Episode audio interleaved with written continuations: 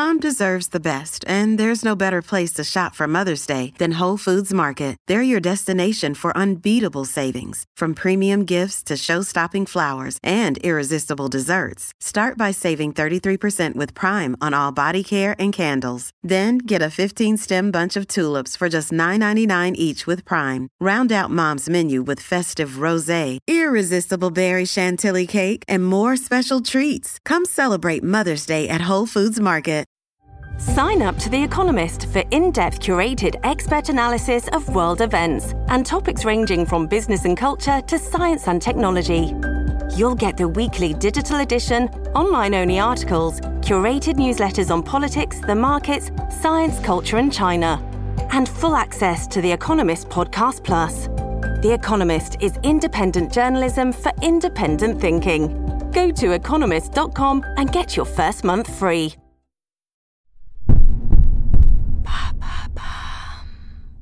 Qu'est-ce qu'un LAO pour les femmes victimes de violences conjugales? Merci d'avoir posé la question. En France, un féminicide sur cinq concerne les femmes de moins de 29 ans. Pour lutter contre ces violences, un lieu unique en son genre a été créé à Bagnolet, en Seine-Saint-Denis. Il s'agit d'un LAO, soit un lieu d'accueil et d'orientation nommé Power Her. Ici, les éducatrices spécialisées accompagnent, écoutent et soutiennent des femmes entre 15 et 25 ans victimes de violences conjugales. Pourquoi ça ne s'adresse qu'aux jeunes? Eh bien, dans l'imaginaire collectif, une femme victime de violence a forcément plus de 30-40 ans. On n'estime pas que cela puisse aussi toucher des plus jeunes. Et ça, la radio Move l'explique en partie par le fait que le mot conjugal renvoie à un foyer. Ainsi, les jeunes femmes concernées ne vivent pas nécessairement avec leur partenaire violent. Mais ce n'est pas pour autant qu'il faille minimiser leur situation.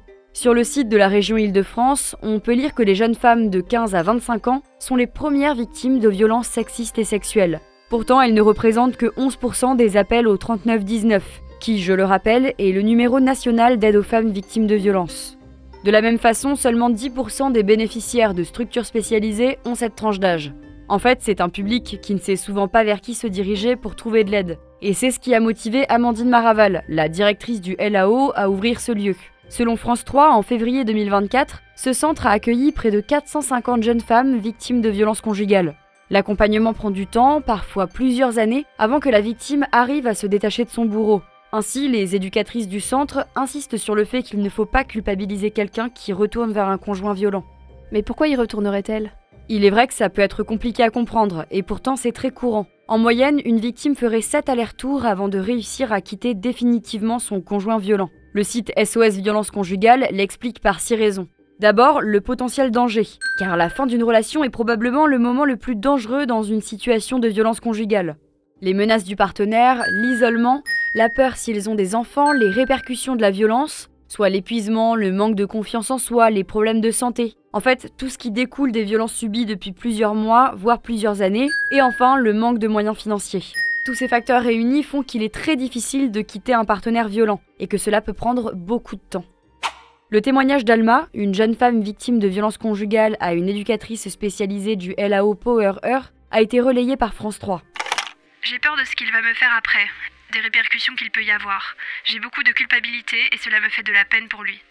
Et est-ce qu'il y a d'autres LAO en France? Pas pour l'instant. Pourtant, rappelons-le, Emmanuel Macron avait dit faire des violences faites aux femmes la grande cause de ses quinquennats. En 2021, selon Le Monde, la ministre chargée de l'égalité entre les femmes et les hommes, Elisabeth Moreno, avait promis la création de 10 centres semblables en France pour 2022.